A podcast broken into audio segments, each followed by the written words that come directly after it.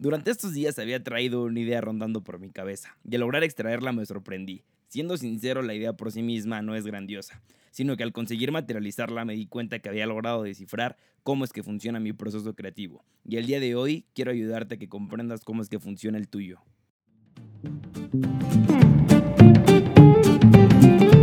Hey, estás escuchando el podcast de KO Digital.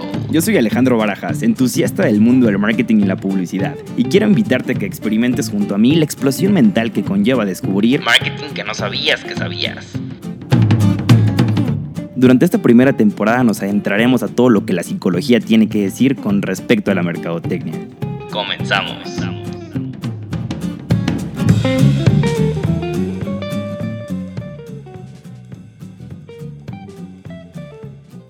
¡Hey! Gracias por darle clic a este podcast. El día de hoy hablaremos sobre psicología para fomentar nuestra creatividad.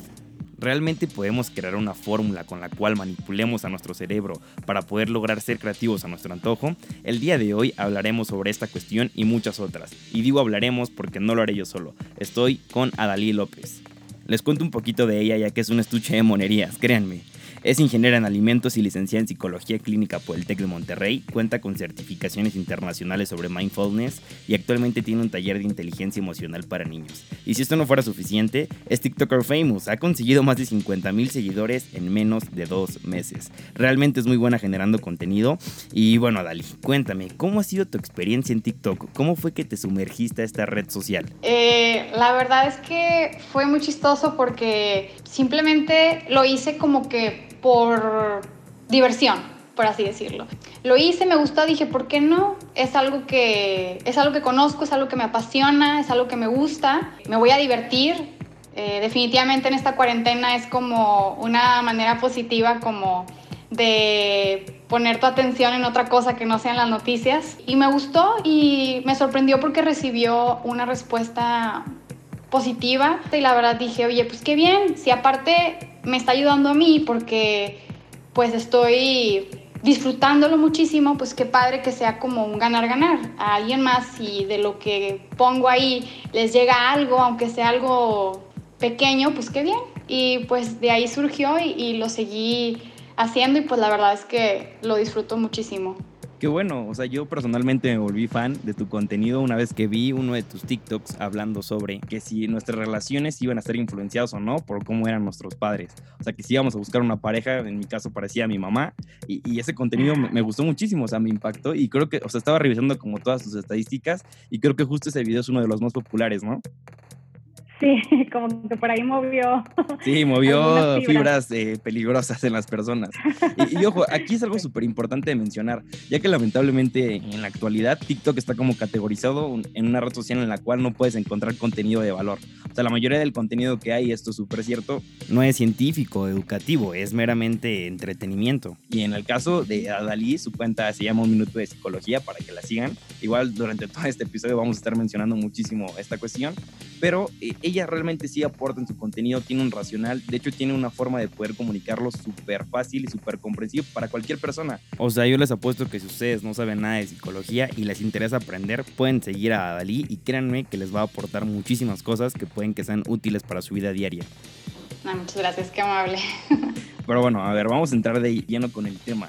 Y básicamente, como lo escucharon hace unos momentos, es psicología para aumentar o fomentar nuestra creatividad. ¿Podemos aplicar esto realmente? ¿Nos funciona? A ver, dime así en primera instancia, Dalí, ¿tú qué opinas de esto? Sí, definitivamente. Em, en la psicología vemos mucho lo que es la personalidad, vemos mucho nuestro pasado, nuestro presente, nuestro ambiente, todo lo que es el ámbito social. Y pues quieras o no, esos son factores que hacen que una persona desarrolle o no su, su potencial creativo. Entonces son cosas que van de la mano, no estrictamente son como únicas, pero sí definitivamente es algo que va de la mano. Súper bien. Y bueno, quiero contarte mi historia para que me des tu punto de vista de qué fue lo que me pasó, qué factores influyeron para que esto sucediera, ¿vale? Pero bueno, tuvimos en cuenta que lamentablemente seguimos en esta pandemia, seguimos eh, confinados y estaba sacando cuentas y ya llevo aproximadamente 100 días encerrado. O sea, 100 días sin salir así a la luz de, de, la calle. O sea, realmente por cualquier cosa que necesite voy que al Oxxo o al súper, pero realmente me he mantenido en confinamiento. Y antes tenía como una rutina de que normalmente hacía como cinco horas a mi trabajo, o sea, eh, dos horas en la mañana y de regreso dos horas. Aproximadamente, a veces era más, a veces menos. Y mientras iba en el tráfico, me llegaban muchísimas ideas. O sea, era un tiempo en el cual era como para mí, como para nutrirme, escuchar y demás. En, en esos tiempos como que estaba escuchando mucho podcast, veía videos que me gustaban muchísimo. Y al finalizar cada trayecto, por lo regular y la mayoría de las veces se venían muchísimas ideas a mi cabeza, o sea, realmente muchísimas. Como ya lo saben los que me siguen, pues tengo las comunidades de KO y pues ahí tenemos que estar en constante eh, innovación en cuanto a los contenidos. Entonces siempre que terminaba estos trayectos era como mi momento para ponerme a pensar sobre qué iba a sacar el día siguiente y me funcionaba muchísimo, o sea, era como un momento zen en el cual era como solo para mí y, y me funcionaba de maravilla. Entonces, ¿qué sucedió? Durante estos 100 días que llevo encerrado, no tuve como este incentivo, no tuve como este feeling de estas ideas que llegaron así de golpe. Hasta que un día, por cuestiones personales, tuve que salir eh, dos horas, o sea, dos horas en el camino sin tráfico aquí en la Ciudad de México. Entonces, imagínense, fue un trayecto bastante largo y empezaron a llegar miles de ideas a mi cabeza. O sea, realmente mm, se me vinieron muchísimas ideas a mi cabeza de, proyectos, de contenidos y demás, y me funcionó. Entonces me quedé pensando si realmente podríamos de alguna u otra manera como condicionarnos a través del ambiente en el cual estamos situados para que eh, nuestro cerebro pueda empezar como a trabajar de esta forma creativa y darnos las ideas que necesitamos. Ok, muy bien. La verdad es que sí, sí es un tema bastante interesante, como el crear, como el condicionar, ¿no? Eh, o estimular la, el tema de la creatividad o cualquier buena idea que tengamos. Y eso me recuerda mucho en parte a, este psicólogo, eh, Frederick Skinner, que de hecho él intentó en su momento como que describir también el tema de, la creatividad. Era psicólogo, pero era como un creativo empedernido, este, le encantaba escribir, incluso este, le gustaba mucho la música. Eh, y él más que nada se basaba en estudios de condicionamiento y estímulo, ¿no? que es más o menos lo que tú decías para obtener una respuesta eh, y comportarse de una manera. Y este psicólogo, que era de hecho de Estados Unidos, enfocó su estudio a eso, en, lo que es la, conducta humana, ¿no? Y él básicamente decía que como que cada acción tiene una consecuencia, ¿no? Tiene una reacción, que después eh, alienta a que repitas esa acción o conducta para obtener esa consecuencia. Es como un estímulo condicionado, ¿no? Eh, actúo de una manera, recibo algo y por lo tanto yo me condiciono y lo vuelvo a hacer con tal de volverlo a recibir. Y él hacía experimentos, como todo científico, con ratas. y um, él hizo la famosa caja Skinner, que si la googlean les va a salir mil imágenes. Este, no sé si la quieran googlear, pero básicamente es una, es una caja con una rata dentro, ¿no? Y lo que consistía es que eh, Skinner puso en esa caja como una barra en la cual si tú la presionabas, bueno, si la rata la presionaba, recibía alimento inmediatamente. Entonces, pues al principio la rata a lo mejor la presionaba por accidente o sin querer pasó por ahí y casualmente la pisó y recibía comida. Y ya después se dio cuenta que cada vez que lo hacía, la respuesta era igual, recibía comida, ¿no? Entonces, obviamente su conducta fue influenciada, este, ya se esperaba una reacción de la rata, ¿no? Ya sabía que si presionaba recibía comida, ¿no? Pero después Skinner aumentó el grado de dificultad y lo que hizo fue, bueno, es que ahora yo ya nada más eh, no basta con presionar la barra una vez, sino tiene que tener cierto patrón. O sea, tienes que presionarla tantas veces o con cierta frecuencia para que recibas ese estímulo, que en este caso era la comida. Y al principio, pues sí, como que no les funcionó obviamente a las ratas, pero la verdad es que pues es un animal inteligente a final de cuentas y luego lo agarraron la onda y ya sabían que tantas veces tenían que presionar la barra para recibir la comida. Entonces básicamente es como eh, pues el organismo, en este caso la rata, operó de acuerdo a su entorno este, y el entorno lo respondió. O sea, en este caso, eh, pues recibió comida y por, por, consecuencia su conducta se fue modificada.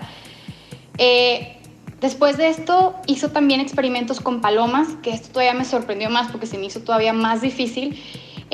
su objetivo era que las palomas volaran en círculo perfecto, en un círculo para recibir comida. Entonces lo que hizo primero fue eh, cuando las palomas volaran en medio círculo, les daba comida. Entonces ya las palomas empezaron a entender que volar en medio círculo era igual a recibir el estímulo de la comida. Y después, así como lo de las ratas, le aumentó el grado de dificultad y ahora tenían que cerrar ese círculo para recibir lo que es la comida. Y como las ratas agarraron la onda de inmediato y, este, y pues recibían la comida. Y pues también se dio cuenta que para que esto funcionara, o sea, este proceso tenía que haber eh, pues un proceso cognitivo, o sea, es decir, tenía que haber inteligencia, obviamente, eh, de parte de, los animales, tenía que haber esa ese manera de, procesar la información, tenía que haber un estímulo, en este caso la comida, y tenía que estar dispuesto a tomar un riesgo, o sea, el, el, hacerlo, ¿no? Eh, igual, antes de Skinner, alguien súper famoso que no se ha escuchado hablar del efecto Pavlov, ¿te suena? Sí, sí, claro, los perros de Pavlov súper famosos, ¿no? Los de la campana. Claro, este, que era, pues, la persona sonaba una campana y daba de comer a los perros y, lo seguía haciendo así hasta que los perros eh, solamente al escuchar la campana ya estaban salivando. Incluso, no nada más con la campana, sino la persona si traía, no sé, un abrigo rojo, y siempre traía un abrigo rojo, y si veían a la persona con el abrigo rojo, o cualquier persona con un abrigo rojo, salivaban, ¿no? Entonces, vuelvo a lo mismo, un, estímulo. Y me pasa algo similar, este, por ejemplo, yo para dormir siempre, siempre uso como un aceite como de lavanda, ¿no? Y... Que en este caso sería tu estímulo, el aceite de lavanda. Sí, exactamente. Entonces, siempre lo pongo y para mí significa eh, me relajo eh, y como que me ya no estoy tan tensionada y como que es mi rutina de dormir el cuarto oscuro y ya, no batallo para dormir con eso. De hecho, cargo mi botecito de lavanda si voy a hacer un viaje o lo que sea y quiero dormir, lo cargo porque ya sé que eso va a hacer que, que yo me duerma, ¿no? para llegar a este proceso, imagino que tardaste muchísimo para poder descubrir que justamente el aceite de lavanda te hacía dormir. Y te cuento, porque yo tengo más o menos una rutina parecida que tú, o sea, es como un estímulo para poder conseguir el sueño. Yo lo que hago es escuchar podcasts. O sea, tengo como mis podcasts que escucho mientras trabajo que me dan concentración, tengo mis podcasts que escucho mientras hago ejercicio que me ayudan como a seguir aprendiendo y escucho otros podcasts que justo eh, tienen como un tono de voz muy amable, muy tenue, o sea, como muy llevadero y literal, o sea, lo pongo y a los 10 minutos me quedo dormido. Y es como estas cuestiones que tú debes de aprender, ya que dependen demasiado de cada persona. Pero cuéntanos, ¿tú qué tuviste que hacer para descubrir justamente que el aceite de lavanda era tu estímulo para que te ayudara a dormir? Pues estuve como que viendo como rituales como para que, te hicieran dormir y esto empezó porque yo... Eh, si, o sea, batallo mucho si no, si, o sea, si yo no me duermo en mi cama, eh, este, digamos, en, en, donde siempre duermo. O sea, dormir en otro lugar a mí no, no soy de esas personas que se duermen en todos lados, como quien dice, ¿no? Este, si vas en un viaje largo a carretera, yo estoy todas las horas que está el viaje a la carretera despierta pues a veces es como medio injusto porque todos los bien frescos, ¿no? Los que no están manejando, como que ya llegaron al destino súper fresco y yo así como con el ojo así de, no he dormido nada. Entonces, como que empecé a investigar, bueno, ¿qué se puede hacer para, para que puedas dormir, aunque no sea como que tu lugar, ¿no? Y ya pues como que crear un ritual. Y empecé a ver que pues obviamente tenías que tener ropa cómoda, este, obviamente tenías que, eh, si pudieras como que no tener luz, o sea, entonces me compré como un antifaz para ponérmelo y, no recibir ahora sí que nada de luz. Y por ahí leí que como que la lavanda hacía que, te relajara, eh, como que tus músculos se relajaban, tu temperatura bajaba y hacía como que más fácil el proceso de dormir. Y obviamente la música, ya tengo yo, de hecho, un, me identifiqué porque tengo una playlist también para que es exclusivamente la uso para dormir. Entonces para mí el combo de la banda, antifaz y la playlist, ¡pum! O sea, directito. Sí. Oye, y ahorita mencionas algo súper interesante que va un poco eh, desalineado al tema de psicología para la creatividad, pero este tema me gusta muchísimo, cuestión de la caja de la rata de Skinner, puesto que eh, cuando salió la nueva reacción de Facebook, que era como eh, Care, no sé si la viste, la nueva que salió hace como unas dos semanas, tres semanas, que era como este emoji que tenía como corazones abrazando, Sí, que, que era como esta cuestión, en caso de psicología digital, siento que aplica mucho la parte de los likes en la dopamina que recibimos cuando nos dan likes o damos like. Entonces siento que literal Facebook y todas las redes sociales se verá como materializado digitalmente una caja de Skinner. ¿O tú qué opinas de esto? Claro, claro, sí, sí. De hecho, no lo había visto de esa manera, pero claro que sí. O sea, está toda la plataforma hecha para que recibas precisamente esos estímulos. O sea, está ahí hecho para que te den el, el like o te den el comentario. Y como tú dices, las, las hormonas por ahí de, de la felicidad, eh, la dopamina y la serotonina, pues ahí están eh, al aire. Digo, claro que también es un arma de dos filos, porque así como pueden dar eh, likes, también pueden comentar cosas negativas, pero, pero sí, recibes estímulos de, de ambas maneras. Oye, y yo te cuento mi experiencia. Cuando empecé con todo esto de las redes sociales, recibir likes para mí era un supervicio. O sea, antes de que me pusiera como a investigar toda esta cuestión de la dopamina, de los condicionamientos, estímulos y demás, sí llegó un punto en el cual me sentía como muy condicionado por recibir likes. O sea, literal, subía una foto y si no recibía likes en 10 minutos, la, la borraba y subía otra. O sea, literal, era la ratita que estaba picando en el botón para recibir este estímulo. Y, y te lo cuento porque tú eres muy nueva en redes sociales y la, la, la capacidad de retención que has obtenido es bastante. O sea, en serio es muchísima. ¿Cómo has llevado toda esta cuestión? Eh, pues la verdad es que eh, como que todo ha sido muy rápido, pues que llevo un mes, yo creo, no menos del mes, subiendo contenido específicamente de psicología en TikTok y en Instagram llevo apenas voy a cumplir tres semanas. Entonces la verdad todo eso es nuevo para mí, definitivamente. Claro que siempre va a haber comentarios positivos y comentarios negativos.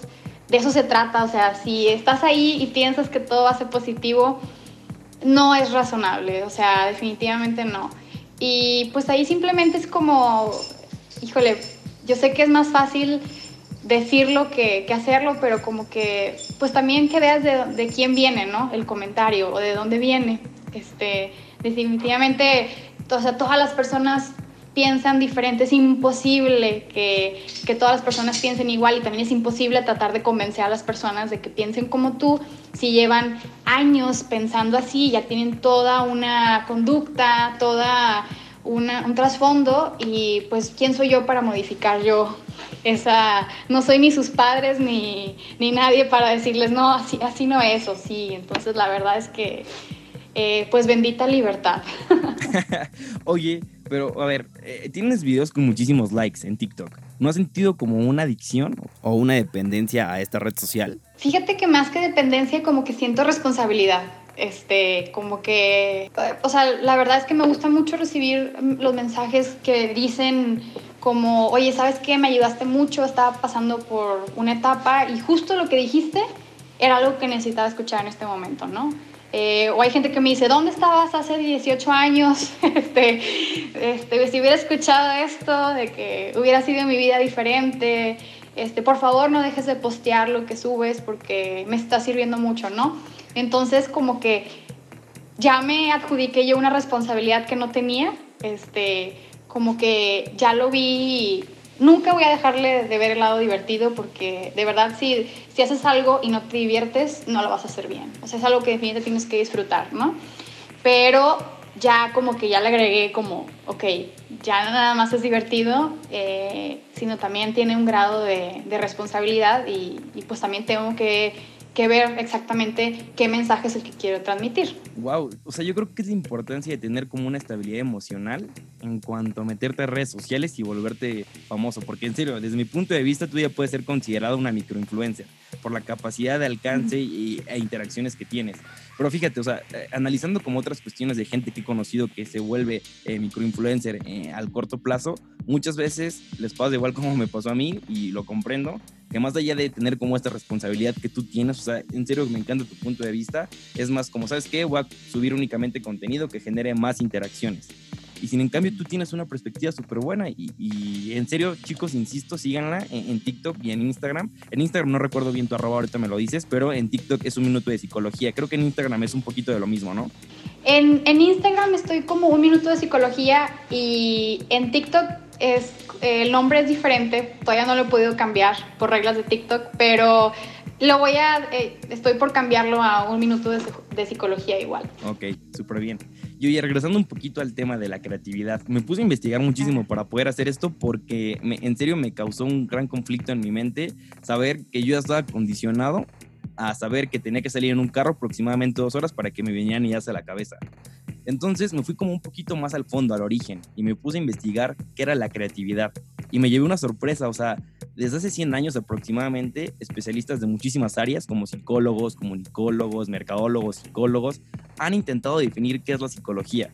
Y lo gracioso e interesante es de que no han logrado eh, crear una definición que empatice con todas las áreas. Y, lo entiendo, ¿no? Porque a lo largo de la historia cada, cada autor, cada escritor, cada especialista, investigador creó su definición conforme a la época histórica en la que estaban viviendo. Y lo entiendo perfectamente. Pero ¿tú qué opinas de esta cuestión de que en la actualidad, 2020, con toda la tecnología que tenemos, no haya una definición de la creatividad aceptada de forma universal por la comunidad científica? Eh, era esperarse, la verdad me, pasó algo igual cuando como empecé a, buscar como que algo específicamente relacionado con psicología y la creatividad, eh, me di cuenta que no, no es este, no es nada fácil, no es, funciona de diferente manera el proceso creativo.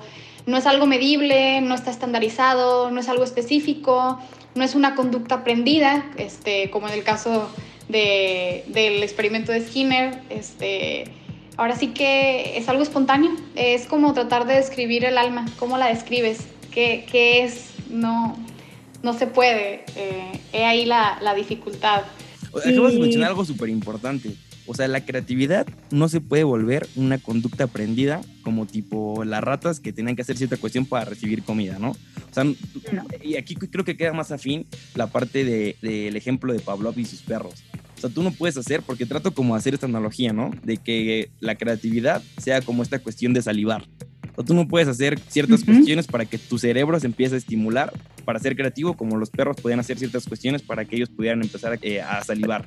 Esto no se puede. Em, digamos, se puede estimular hasta cierto punto, pero no es tan fácil como A más B es igual a C, como en el caso de, de estos, de estos este, pruebas que te platicaba. No, o sea, sí puedes generar condiciones que favorezcan la creatividad pero esperar una respuesta puntual como tal, como los ejemplos que acabamos de decir, es algo que no está comprobado al momento, o por lo menos no, no han encontrado la manera de, de hacerlo, definitivamente, no. Ok, entonces, ¿qué fue lo que pasó conmigo? O sea, ¿por qué yo ya tenía como mi proceso creativo, según yo ya lo tenía bien modificado y sabía, ¿sabes qué? En estas dos horas me voy a dedicar a escuchar contenido que alimente mi creatividad de alguna u otra manera para que cuando llegue a mi casa o a mi destino empiecen a, a llover las ideas.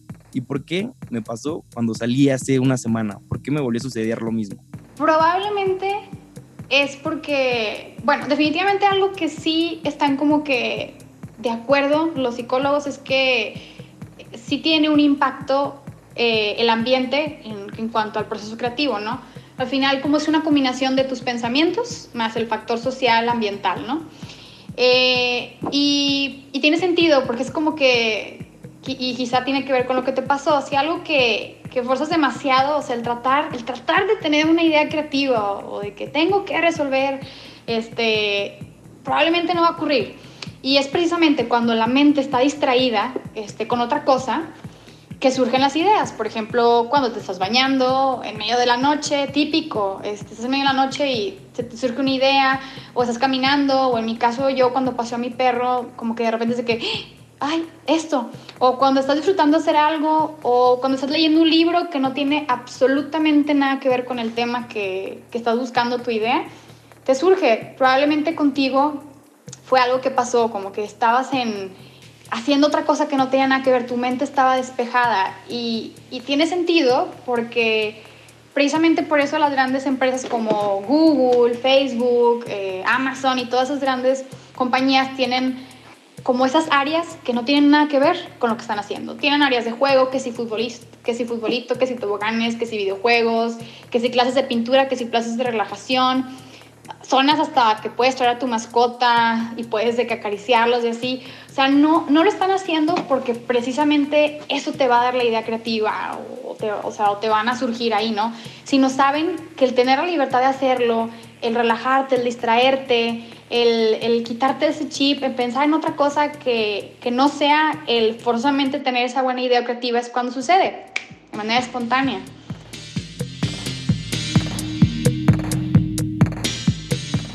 Gracias por continuar escuchando esta primera temporada, denominada No eres feo, solo te falta marketing. Síguenos en todas nuestras redes sociales. Nos encontrarás como KU Digital MKT. Regresamos. Adalí, ahora quiero que platiquemos sobre qué o cómo es un creativo. O sea, a lo largo de este episodio hemos estado ahondando sobre qué es la creatividad y cómo poder entenderla. Pero la verdad, a mí siempre me gusta irme al origen. Y con esto me refiero a poder definir a una persona creativa. Y para esto quiero compartirte una definición que me encanta ya que deja a un lado los aspectos técnicos psicológicos y se enfoca en una perspectiva meramente práctica. De hecho, te recomiendo mucho este libro, es el más reciente del escritor Roberto Martínez. Y bueno, él define el creativo como una persona que busca tener una vida creativa y explorar mediante su trabajo sus más grandes miedos y pasiones. Es alguien que entiende que está hecho para crear y hacerlo le provoca felicidad. ¿Qué opinas? ¿Qué opinas? Cuéntame. Me gusta que habla de como de arriesgarte, que es algo que se necesita para ser creativo, o sea, el, arriesgarte, no sé si va a funcionar, no sé si lo que estoy haciendo está bien o, es algo loco, pero me arriesgo y pues a ver qué pasa.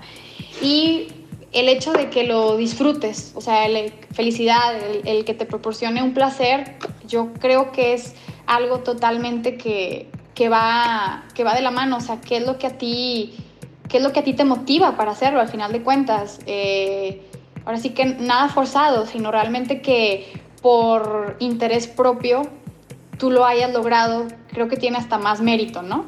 Sí, por supuesto, y me encanta que recalques que un creativo debe de arriesgarse. Sin duda creo que las personas que nos dedicamos de alguna u otra manera a vivir de nuestras ideas debemos de mantenernos abiertos a las nuevas oportunidades.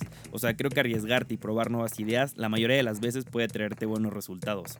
Y a ver, Adali, tengo entendido que puede llegar a ser un tanto complicado sacar una fórmula para conocer nuestro proceso creativo, pero ¿qué consejos nos darías para estimular nuestra creatividad y hacer que ocurra un error en la Matrix? ok. Traigo, eh, de hecho traigo ocho tips eh, de psicología para el tema de, creatividad. Eh, número uno, si tienes una idea creativa, anótala. No confíes en, que te vas a acordar al día siguiente o que te vas a acordar después de, de hacer esa actividad. Lo más probable es que se te olvide. Entonces, anótalo siempre. De hecho, dicen que debes de tener como un diario o una libreta al lado de tu cama para esas ideas que cuando estás relajado es que suceden. Buenísima idea que lo hagas. La verdad es que yo sí lo aplico y sí anoto. Y, es que, y al día siguiente digo, híjole, si no lo hubiera anotado, no me hubiera acordado, no, no, no hubiera sabido qué fue lo que pensé. Yo, yo aquí lo que hago es tratar de tener un número, bueno, yo lo hago con mi WhatsApp personal, o sea, hay una forma muy fácil de poderte mandar a ti mensajes solitos a tu WhatsApp y yo lo que hago es literal mandarme una nota de voz de, oye, ¿sabes qué? Debes de hacer esto, por esto, por esto y por esto. Y es justo eso, tratar de agarrar esta idea en el momento en que llegó la inspiración. Muy bien, muy bien, me gusta mucho, Dalí. Oye, voy a hacer ese eh, del, del mensaje de voz, me parece bien porque hasta te puedes explayar todavía más. Claro. Número dos, realizar actividades que te generen un reto sea, que salgan de tu zona de confort. Es una manera de ejercitar tu cerebro, es una manera de que las cosas de otra forma, de otra perspectiva. Eh, definitivamente, por ejemplo, esto que estoy haciendo es la primera vez que, que, participo en un podcast y seguramente es algo que me va a ayudar en mi proceso creativo porque es algo que está fuera de mi zona de confort. Súper bien. Oye, por, por, haberme invitado. No, no hay de qué, gracias a ti. O sea, realmente estás siendo una invitada súper buena. Tu punto de vista en cuanto a todas las cuestiones que estamos hablando es súper objetivo y creo que puede ayudar a muchísima gente. Y aquí acabas de mencionar algo, hacer cosas que te saquen de tu zona de confort. Y yo me gustaría como enfocarlo un poquito más a estas cuestiones de tratar de investigar eh, cosas totalmente diferentes a lo que te estás dedicando. O sea, creo que los grandes eh, creativos, los grandes artistas, investigadores eh, en la historia han sido estas personas que logran conectar punto A con B, pero un punto A con B totalmente diferentes. O sea, logran extrapolar conocimientos de tipo biología con matemáticas, biología con arte, mercadotecnia con psicología. O sea, creo que esta cuestión de bajarlo en, investigar cosas que, te saquen de tu zona de confort puede ayudar muchísimo para tu proceso creativo. Claro, totalmente. Es, como ver otras áreas de las que estás tú acostumbrado a, estar Sí, Este, súper bien. te tiene que, tiene que ayudar de alguna manera. Eh, número tres, revisar tu ambiente. ¿Qué, ¿Qué te está aportando? O sea, ¿qué te está, te está generando estrés? ¿Te está dando paz? ¿Te genera una distracción saludable? Es, en, en donde estás físicamente hablando, sí, o sea, habría que considerar si es un buen lugar para que se te vengan las, las, pues, las ideas creativas. Eh, porque a veces estamos, no sé, en un lugar, eh, no sé, excesivamente desordenado, por decir un ejemplo. Y a lo mejor para ti no te funciona estar en un lugar excesivamente desordenado. Entonces, eh, o a lo mejor estás en un lugar muy oscuro, o es un lugar donde, no sé, hay demasiado ruido que ni siquiera te puedes concentrar. Eh, o no sé, algo por el estilo, o sea, revisar bien que tu zona, así que tu área de trabajo, tu ambiente, sea el que realmente uno oportuno, algo que sí te esté aportando en lugar como de quitarte, eh, pues, como ese proceso creativo. Ok, súper bien. Oye, y aquí yo creo que puedes darle un consejo a todas las personas que están oyendo este podcast. Estoy segurísimo que hay muchos que están haciendo home office actualmente. Entonces, e- este cambio de tratar de trabajar en una oficina y ya haberte acostumbrado a lo largo de los meses y que, ¿sabes qué? Yo llego a la oficina y me pongo a trabajar. Y de repente te mandan a tu casa y tienes que empezar a trabajar. Eso te lo cuento porque tengo muchísimos amigos y amigas que me cuentan que hacen home office desde su cama, en su comedor, y, no tienen como una cuestión de, ¿sabes qué? Este 4x4 es donde yo me voy a dedicar a trabajar. ¿Qué es lo que le recomendarías para todas las personas que están haciendo home office? Bueno, definitivamente, de ser posible, ahorita que dijiste que alguien está haciendo home office en su cama, no lo hagan, de verdad no. Este, que la cama sea exclusivamente como que tu área de, de dormir. Este, y sí es importante asignar un área de trabajo, sobre todo, digamos, tratar de seguir la rutina hasta donde se pueda que tú tenías en el trabajo. Eh, digamos, si empezabas a trabajar a las 9, no porque estés en tu casa empieces más tarde, sino realmente esa misma rutina la lleves a cabo a las 9, comiences a trabajar. Si tenías un break a las 11 de la mañana para prepararte un cafecito, a las 11 de la mañana ten tu break y prepárate un cafecito. Este, obviamente el tener tu área ordenada, el, el, incluso el vestirte, porque hay quien dice, no, pues ni voy a estar en trabajo, ¿para qué? Me, me quedo en pijama. En verdad afecta tu humor y, y al afectar tu humor, pues obviamente afecta tu desempeño. Entonces, sí recomiendan definitivamente como que tratar de, de hacer lo mismo que hacías tú en el trabajo, eh, sobre todo en cuanto a horarios, en cuanto a rutinas, eh, incluso si tú comías a las 2 de la tarde, era tu hora de comida, que trates igual de hacer tu, tu horario de la misma manera para que no sea como que, ay, no, no, no me hallo, ¿no? Ese no me hallo y luego cuando regrese otra vez a la normalidad a batallar porque es otra vez volverte a acostumbrar a esa rutina que por mucho tiempo perdiste. Entonces, tratar como que de, de, de no perder esa rutina saludable y definitivamente eso de la cama no lo hagan. Ok, súper no, bien. No les ayuda.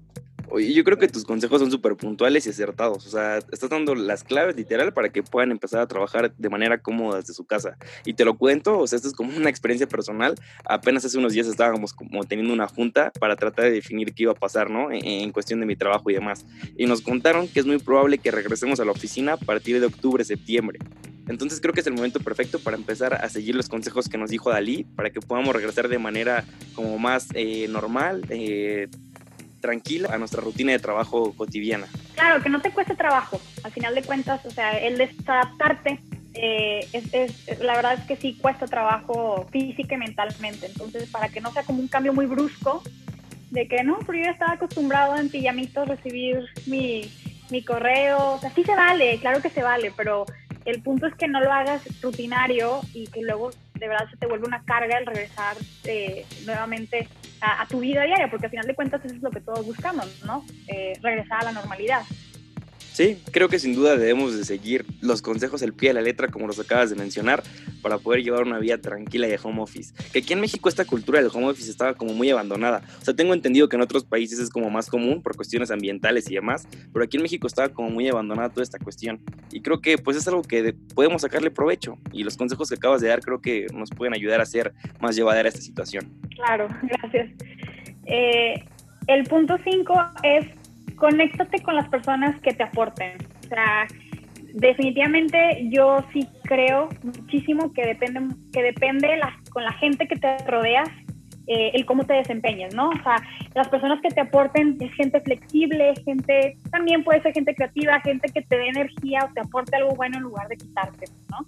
Porque nos ha pasado a veces que estamos con alguien y como que ay, sentimos como que nos bajó como cinco rayas a nuestra pila, eh, a lo mejor hasta nos pone de mal humor o incluso nos desaprueba o nos desalienta cualquier cosa que, que empecemos como que a decir definitivamente este tipo de personas, que se les llaman personas tóxicas, no es alguien favorable si estás intentando tener un proceso creativo. Tener al lado a una persona así va a ser todo lo contrario de generar un proceso creativo. Te va a, desalentar totalmente. Oye, ¿tú cómo definirías eh, estas personas tóxicas? Porque creo que hay una barrera muy delgada entre tratar de saber si una persona con la que estás conviviendo es tóxica o no es tóxica. O sea, así tratando de ser súper objetivos, ¿cómo tratarías o podrías definir a una persona tóxica? Mira, es básicamente alguien que te hace sentir menos en todo.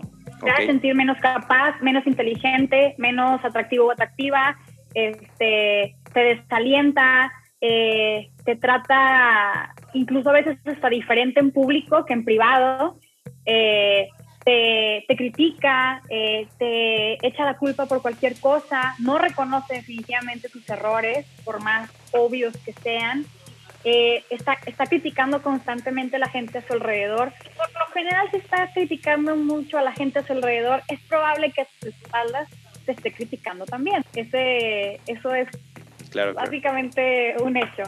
Pero sí, es básicamente esa gente que, que, que cuando, cuando terminas de hablar con, con, con, esa persona, algo no, algo en tu interior no, eh, te, te bajan las pilas, te sientes mal, te sientes malhumorado, eh, estás de mala simplemente, eh, o incluso hasta te sientes inferior, ¿no? Es una persona que, te hace sentir definitivamente inferior. Entonces, pues, imagínate, eh, eso no debe de ayudar en lo más mínimo para un proceso creativo. Sí, claro, o sea, creo que nos estamos dando cuenta que la forma de poder tratar de definir tu proceso creativo es aquel lugar el cual te va a dejar que fluyas de forma natural. Entonces, pues si hay una persona tóxica a tu alrededor, pues esto va a ser muy complicado y tal vez imposible. Entonces, pues creo que es muy buen consejo tratar de alejar a todas estas personas de nuestro entorno y rodearnos justo de estas personas que nos ayudan, que nos incentivan. Estaba investigando un poquito más que la parte del reforzamiento, como lo menciona Skinner, puede ser una cuestión tan simple como eh, de que hagas una canción y que varias personas te digan que esa canción estuvo muy buena. O sea, de ahí se puede empezar como generar este tipo de estímulos para que empieces a generar más y cada vez, obviamente, aprendes de tus errores y demás, pero justo este incentivo que te dan las personas al decirte que, hey, vamos, lo hiciste bien, adelante, te puede servir muchísimo para que tu cerebro siga eh, creando ideas en cuanto al contexto que las desarrollaste. O sea, creo que es un, consejo muy bueno. Claro, y, no necesariamente es gente que te va a decir, sí, todo está bien, lo haces increíble. No, no, no también se aceptan eh, críticas constructivas, ¿no? Pero hay gente que simplemente no sabe cómo dar una crítica constructiva y solamente te va a aventar el veneno, pero no te va a decir nada bueno, no te va a decir, ¿sabes qué? Me chocó esto. Y tú así como que, ¿y cómo lo puedo mejorar? de que, ¿Y qué me recomiendas? O, ¿O qué pude haber hecho mejor? No, no, no, nomás lo hiciste pésimo, ¿no? De que, ah, no, pues, pues gracias, ¿no? ¿no? No, era lo que, no era lo que esperaba. Entonces, pues sí, hay de, de, consejos a consejos. Sí, pero definitivamente las personas tóxicas fuera. Y justo de la parte de las críticas constructivas, creo que sí hay un arte para poder hacer críticas constructivas, ¿no? Eh, recuerdo que hace unos días estaba viendo un video de psicología que hablaba sobre que hay una técnica para poder dar como una crítica constructiva que se basaba en la técnica de la sándwich. Que primero era empezar con algo positivo de la persona, luego ahí en medio lo negativo y terminar como con un sabor de boca dulce, diciéndole algo más positivo de lo que está haciendo la persona. O sea, creo que hay muchas técnicas, esta solamente es una de las que me sé, pero a ver, compártenos otra para que las personas que no saben hacer críticas constructivas puedan empezar a hacer como este tipo de cuestiones. Pues yo me sabía la técnica de la inyección. cuando, te ponen, cuando te ponen inyección, pues primero te ponen, te soban, ¿no? Te soban, te ponen alcohol, así como sana, sana. Ahora sí, de que ahí va la jeringa y al final pues no te dejan así, ¿verdad? Sino al final como que sana, sana y hasta el curita, ¿no? El curita, la paletita, ¿no? ok, creo que la inyección es un poco más agresiva que la del sándwich. Es un poquito de lo mismo, pero la, la, la inyección sí se ve que ahí inyectas duro. no, no, no, no, para nada. Este, tiene mano buena el doctor y la doctora, ¿no? Sí. es, es, es, es más light. Pero sí, la verdad es que está en cómo decimos las cosas, definitivamente. Eh, el mensaje ahí está, y el mensaje lo puedes dar, eh, pero sí tienes que tener mucho tacto. Y yo creo que la clave es tener empatía, ¿no? Si alguien no tiene empatía, pues va a lanzar el mensaje como se le dé la gana, sin pensar en cómo va a reaccionar la otra persona. Pero si tienes empatía y te pones en los zapatos de la otra persona, vas a decir, a ver, o sea, ¿qué de lo que estoy diciendo lo va a tomar bien? ¿Qué, qué le voy a decir que no lo, o sea, que, que no se ve afectado anímicamente, pero que a su vez recibe el mensaje? Digo, al final de cuentas, si le das un consejo a alguien es porque es tu amigo, es familiar o es alguien cercano, es alguien que conoces probablemente, ¿no? Entonces, eh, es muy probable que si lo conoces, sepas por dónde, ¿no? O sea, se, se vale ser empático porque si, si, lo, si conoces a la persona como para poder saber por dónde irte en el comentario. Eh, el punto número seis es la música. La música es, entonces, clave, la verdad es que eh, hay muchos estudios que indican que la música te ayuda pues, a mejorar tu humor, a concentrarte, ahora sí que a levantarte, ahora sí que enfocarte en lo que estás haciendo si te vas a Spotify y literal puedes buscar cualquier tipo de género que, se te ocurra, ¿no? Si quieres música para, para concentrarte en algo o para, no sé, no distraerte o para relajarte o al revés, de que ahora sí que acelerarte, ahí la vas a encontrar. Entonces, simplemente buscar qué tipo de música es la que a ti te ayuda a como que continuar con, con las ideas. Eh, el punto número siete es eh, desestresarte como tú lo quieras, ya sea eh, a lo mejor tú te desestresas, no sé, eh, cocinando o saliendo a pasear al parque o meditando o haciendo ejercicio o yo qué sé. O sea, encuentras, encontrar qué es lo que te hace que liberes tensiones, que definitivamente estés relajado, que no estés pensando, si, si, estás estresado, que haga la acción contraria de estresarte, ¿no? Hay mil maneras de desestresarte y cada quien, así como la música, sabe ahora sí que el punto que, que, lo, que lo hace estresar. A lo mejor hay quien dice, no, a mí al contrario, la, cocinarme súper estresa, no sé cocinar. Bueno, entonces esa no es una actividad que, que te recomendaría, pero no sé, por ejemplo, hay quien le gusta meditar este, también es un, es un proceso que, que definitivamente pudiera ayudar a, a, este proceso creativo, a desestresarse. Súper bien. Esto se le llama también como escapes, ¿no? Porque yo, yo los conocía más como esta cuestión de qué, qué, qué, te hace que te escapes como de tu realidad y en esta cuestión de estresarte. Yo lo que hago es comer, me gusta muchísimo como aventarme, no sé, un postre, una barrita, eh, algo que realmente me haga como disfrutar, es que disfruto muchísimo la comida, entonces al comerme algo como que me enfoco en literal tratar de saborear lo que, lo que me estoy comiendo y eso me ayuda a, o sea, a olvidarme del contexto actual en el que estaba y únicamente disfrutar de ese sabor, de esa dulzura que, que nos proporciona la comida. Creo que está súper bien también ese consejo. Claro, muy bien, válido. Sí, qué rico la, la, comida, claro.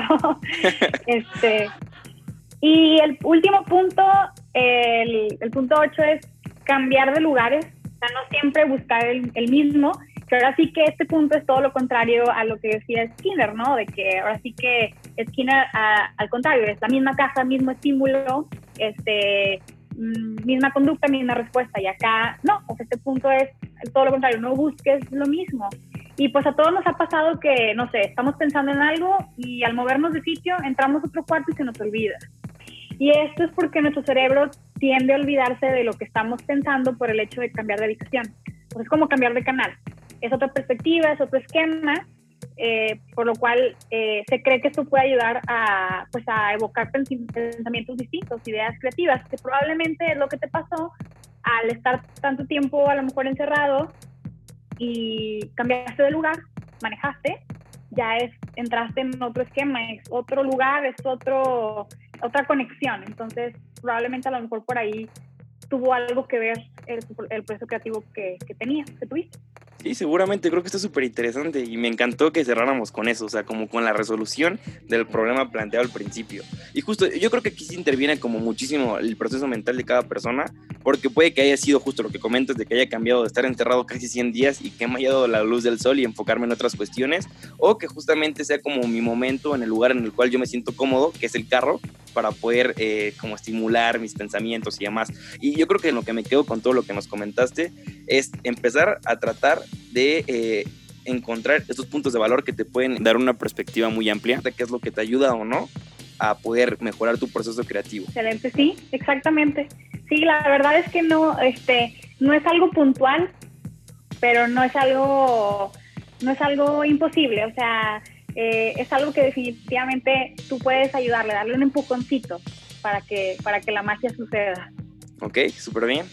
Y pues bueno, yo creo que nos cerraríamos a Dalí y cuéntanos algo más que te gustaría agregar. Estaría muy cool que nos repitieras tus redes sociales para que la gente vaya y te siga. Estoy en Instagram como un minuto de psicología y en TikTok estoy como Let's TikTok About It, pero se va a cambiar a un minuto de psicología también en, en un par de días. Entonces, básicamente, un minuto de psicología.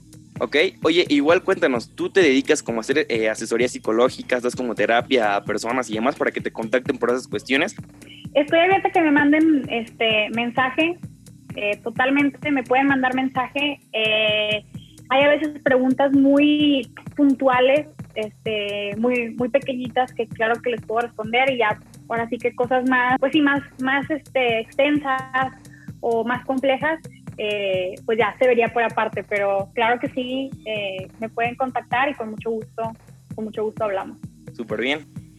Pues bueno, lamentablemente tenemos que terminar este episodio. Adalí, fuiste una excelente invitada, la plática fluyó muy bien y estuvo súper interesante.